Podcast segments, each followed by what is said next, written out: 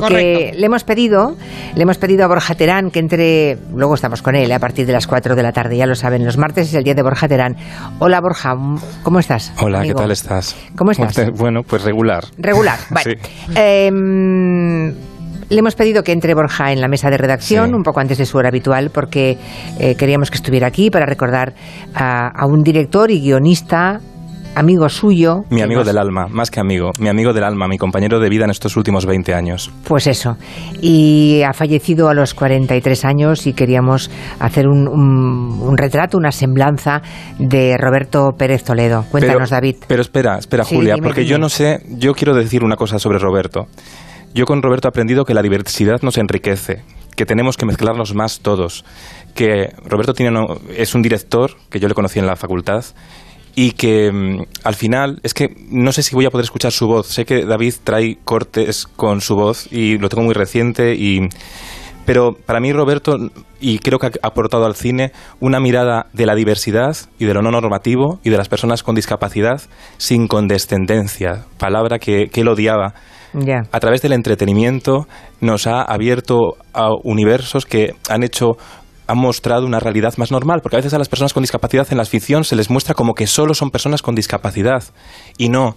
Las personas con discapacidad son personas con todas las letras, ¿no? Y yo le tengo que agradecer eh, toda la inspiración diaria y ser mi cómplice ¿Te acuerdas el año pasado, Julia, cuando hacíamos la pregunta del test este loco de la tele? Y una vez se me ocurrió el running gag de todos los días decir la respuesta de Julia Otero. Sí. Pues fue una idea de Roberto, porque como con su alma de guionista me dijo, oye, ya que Julia ha hecho todo, en, la, profesión, pues que todos los días sea una de las respuestas posibles, ¿no? Roberto estaba siempre ahí inspirándonos a todos, eh, a todo el círculo. No me quiero enrollar, que no es, no es, ya sé cómo va la radio, pero bueno, quiero que le recordemos siempre que su legado, desde luego, que perviva, porque a mí, por lo menos, me ha hecho más libre y me ha hecho mejor persona. Eh, estoy segura de eso, eh, Borja. No hace falta que digas nada más, pero nosotros tenemos obligación. Y yo siempre hago una broma. Y yo siempre hago una broma. le decía que yo tengo dos grandes referentes que me han cambiado a nivel profesional. Uno es Roberto Pérez Toledo y el otro es Julia Otero. Mm. David nos ha preparado una semblanza de, Roberto Pérez Toledo. No hace falta, te iba a decir hace un instante. Borja, que digas nada, ¿vale? Vale. Y además tienes un boletín para rehacerte. Vale. Ah, cuéntanos quién era Roberto Pérez Toledo. Bueno, para quien no lo conozca, los periodistas que nos dedicamos al mundo cultural comenzamos a escuchar su nombre en los albores de Twitter hace casi 15 años cuando comenzaba a utilizar ese nick que abordaba a la vez su vida y su pasión, que también era su vida. Roberto era en redes Mi Vida Rueda y era muy activo en esas redes y ya desde su Canarias natal, porque era lanzaroteño, también después en Madrid, comenzaba a contar historias en formato corto al que siempre guardó un cariño especial. ¡Tengo frío!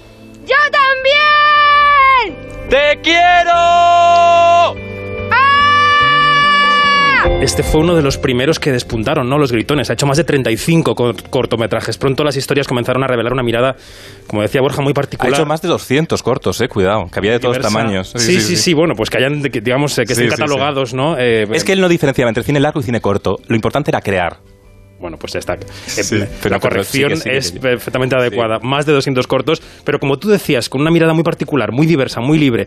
En su primer largo, que fue seleccionado por el Festival de Málaga, abordaba la diversidad funcional, la discapacidad, en este caso la ceguera, desde una ligereza que resultaba muy profunda. Tú no serás ciega, ¿no? No, si fuera ciega no te habría reconocido, ¿no? Bueno, sí. Vaya luces. Bueno, aquí estuvo Angelo presentando seis puntos sobre Emma y los protagonistas de aquella película, Verónica Chegue y Alex García, se conocieron en el rodaje y luego se han convertido en una de las grandes parejas del, cine español. Sus obras en solitario o colaborativas se convertían en verdaderos fenómenos virales. Fue un director de lo inclusivo, de lo diverso, de lo amoroso, también de lo sexual y de todo lo que rodea lo sexual. No quiero ver una película sobre el SIDA. Me da mal rollo. Pero también hay dos protas guapos. Una historia de amor. No, déjame que vea yo la cartelera. ¿Pero cuál es el problema? Con el argumento de la película, con el VIH. ¿Qué pasa? Me da mal rollo. ¿A quién no? Al final todos mueren, los amigos raros, como La Espuma o Amor Superdotado, que es la primera serie en español para Facebook Watch. Cuando la presentaba hace un par de años pasaba por Onda Cero y nos dejaba la esencia de su cine en esta frase. Como guionista me, apasiona las relaciones, los, afectos, los vínculos explorar que cuando aparece el amor y los sentimientos somos todos igual de tontos, igual de torpes, igual de, de desorientados a la hora de gestionarlos, ¿no? Con el amor todos somos igual de tontos e igual de torpes. Su último trabajo fue una obra para el Centro Dramático Nacional, manual básico de lengua de signos para romper corazones, y deja sin estrenar un largometraje que se llama Lugares a los que nunca hemos ido. Que estaba, que estaba, muy orgulloso de ese, corto, de ese largometraje. Y por cierto en el Centro Dramático Nacional se va a ampliar la obra y porque está llenando todos los días.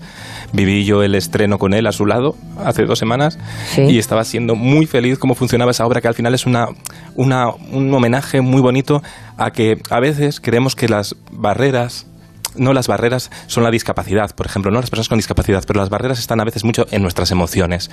Tenemos que, que que quitarnos barreras, y ese es el legado también que deja Roberto, ¿no? Quitarnos barreras mentales y físicas, y es a lo que se dedicó toda su vida, a hacer lo que le daba la gana. Hay oyentes que preguntan qué le pasaba a Roberto Pérez Toledo. Eh, la muerte ha sido por un, por un ictus, ¿verdad? Una cosa muy rápida de un día para otro, prácticamente. bueno, sí, bueno, hemos estado una semana, la semana pasada yo me, me, fui a hacer la radio contigo, Julia, en Barcelona, cuando llegué en el AVE a Madrid me dieron la noticia, le había dado una, bueno, un, una hemorragia en la cabeza, y hasta una semana ahí, pero no, no había nada que hacer. aparte de su discapacidad. bueno, sí, va, nuestro eh, me preguntan, ¿iba en silla de ruedas? Lo digo para situar un poco ¿no? a quien no supiera, ¿no? Llevaba de silla de ruedas desde los 14 años. A él le preguntaban a veces, ¿cómo? Porque somos muy prejuiciosos. Yo lo he vivido. No como a veces me hablaban, iba yo con él al cine o al teatro, bueno, hemos, hecho, hemos viajado por todo el mundo, por que le daban muchos premios en todo el mundo por su cine, y a veces a mí me preguntaban, en, vez de hablarle a él, me preguntaban a mí, y él decía, ¿por qué no me hablas a mí? Porque voy en silla de ruedas, es decir, que tenemos, que cuidar esos detalles, ¿no? Rompernos esos prejuicios, mezclarnos más.